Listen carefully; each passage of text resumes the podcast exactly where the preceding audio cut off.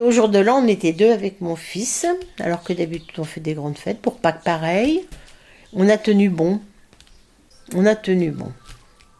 Je m'appelle Monique Kiol et qu'est-ce que vous voulez savoir? J'ai 86 ans. C'est un âge déjà sérieux parce que c'est de plus en plus dur. Voilà. Ça vous va? Depuis mars 2020, on nous dit d'être patient, que ça va s'arranger. Mais comment on fait quand on n'a plus beaucoup de temps? Quand on a déjà vécu toute une vie et qu'on veut encore en profiter? Le temps qui reste, un podcast de Sophie Bardin et Caroline Girard pour l'Union républicaine. Alors, je joue au Scrabble. J'ai mon ordinateur là derrière, là, que je me suis fait pirater, que je reçois des menaces si je ne paye pas 500 Euh, j'ai ameuté la région entière, j'ai ameuté les gendarmes. J'ai appelé le ministère de l'Intérieur où il y a un truc spécial. Ils m'ont dit mais vous inquiétez pas, vous jetez. Vous êtes des milliers dans ce cas-là. Alors ça, c'est un truc qui m'énerve, c'est qu'on ne prenne pas de sanctions quand il y a des trucs comme ça. Mais quand même, du fait qu'on sait que je ne me laisserai pas faire, ça limite quand même beaucoup, beaucoup d'attaques. Je fais de la cuisine, parce que quand j'invite mes petits-enfants tous les mercredis, j'ai mon petit-fils qui vient manger avec ses parents.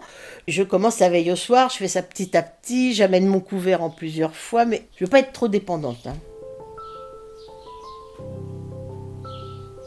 Pour moi, le confinement, c'est tout le temps. Donc, euh, ça n'a pas changé grand-chose à ma vie. Sauf que mon fils est venu habiter ici. J'étais pas toute seule. À aucun moment, ils m'ont laissé toute seule. Ça, c'est énorme. Hein. c'est un truc que j'avais pas imaginé un seul moment. Confronté à un petit virus qu'on ne peut pas rien faire contre. Parce que pendant la guerre, vous pouviez faire quelque chose. Il y avait la résistance, il y avait plein de gens qui se battaient, qui, essayaient de faire quelque chose. Mais contre ça, à part mettre un masque et puis se tenir tranquille, vous pouvez rien faire faut attendre. Je me dis que si ça se trouve, je ne reverrai pas euh, revenir euh, quelque chose de, de, plus normal. Parce que j'ai 86 ans. Euh, Noël, il y a deux ans, je me disais, pourvu que je ne sois pas obligée d'aller en maison de retraite. Moi, mon plaisir, c'est mes enfants, mes petits-enfants. Alors, je vais vous montrer. On va mettre ça dans mes documents. Vous voyez, mon petit-fils et mes arrière-petites-filles et mon petit-fils derrière. Vous voyez les tables, voilà, tout le temps, tout le temps plein de monde. Depuis que je ne peux plus sortir, c'est à l'intérieur les petits plaisirs, voilà. Mais quand même, je me plains pas. Curieusement, je n'ai pas eu peur du virus, je n'ai pas peur du virus. Et je ne sais pas pourquoi. J'ai plus peur pour mes, petits-enfants, pour mes enfants, pour mes arrière-petits-enfants, mais pour moi, non, pas du tout. Mon arrière-petit-fils, il est venu mercredi manger, il s'assoit là, mais on, il m'approche pas. C'est dommage, hein c'est dur, mais c'est raisonnable. Entre ce qu'on aime et ce qu'il faut absolument faire si on veut s'en sortir, on est obligé de, faire des gros sacrifices, et c'est des sacrifices. Hein.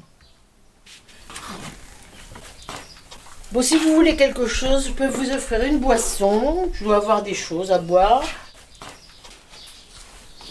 Regardez mes pivoines, elles sont pas belles. Dans mon jardin, il y a de l'herbe. Il faut que je fasse venir mon petit jardinier. Alors là, c'est ma salle de bain, c'est ma chambre. Et là, c'est la chambre de mon fils d'abord. Et j'ai la même surface en haut. Il y a au moins 10 ans que je ne suis pas montée. Et je reviens à mon fauteuil. Suis arrivée ici en 95, quand j'étais en retraite. Et mon mari est décédé en 99. Donc je suis toute seule depuis 99. Il était en pleine forme, il a un cancer du pancréas. Et en trois mois, il est décédé. Donc je me suis retrouvée euh, toute seule ici. Et c'est dur, ça a été très très difficile. J'essaierai quand même de rester chez moi le plus possible. Et la pire chose qui puisse arriver, c'est la dépendance. Mais bon, on est obligé un jour d'y passer. Hein. Quand je dis ça à mon petit-fils, je dis, je sais pas, le jour où je ne pourrais plus me lever pour aller aux toilettes, la nuit, j'irai en maison de retraite. Le lendemain, il m'amène à un fauteuil percé. Donc je dis plus rien parce que des fois il y a des, choses où quand je ne peux plus faire quelque chose, c'est très très, faut que je j'essaye de ne pas. Là par exemple pour faire ma piqûre d'insuline, je n'arrivais plus à me servir de mes doigts, vous voyez mes mains. Et bien maintenant je le fais avec la paume de la main, je, je continue quand même. Mais après je ne sais pas comment je ferai, il faudra que l'infirmière me la fasse. J'ai arrêté de conduire, non pas parce que je me sentais dangereuse, parce que même encore maintenant, je me sentirais capable d'aller au bout du monde en voiture. Mais il faut que j'aille à ma voiture et il faut que j'en descende. Et ça, je ne pouvais plus le faire, parce que je ne peux plus marcher. Donc c'est embêtant quand même. Hein. Moi, je me suis donné une date. 93 ans. Ah, vous savez pourquoi? Parce que Ma grand-mère est morte à 73 ans, ma mère est morte à 83 ans. Donc j'ai dit, moi, ça sera 93. Mais je ne suis pas le Dieu. Hein.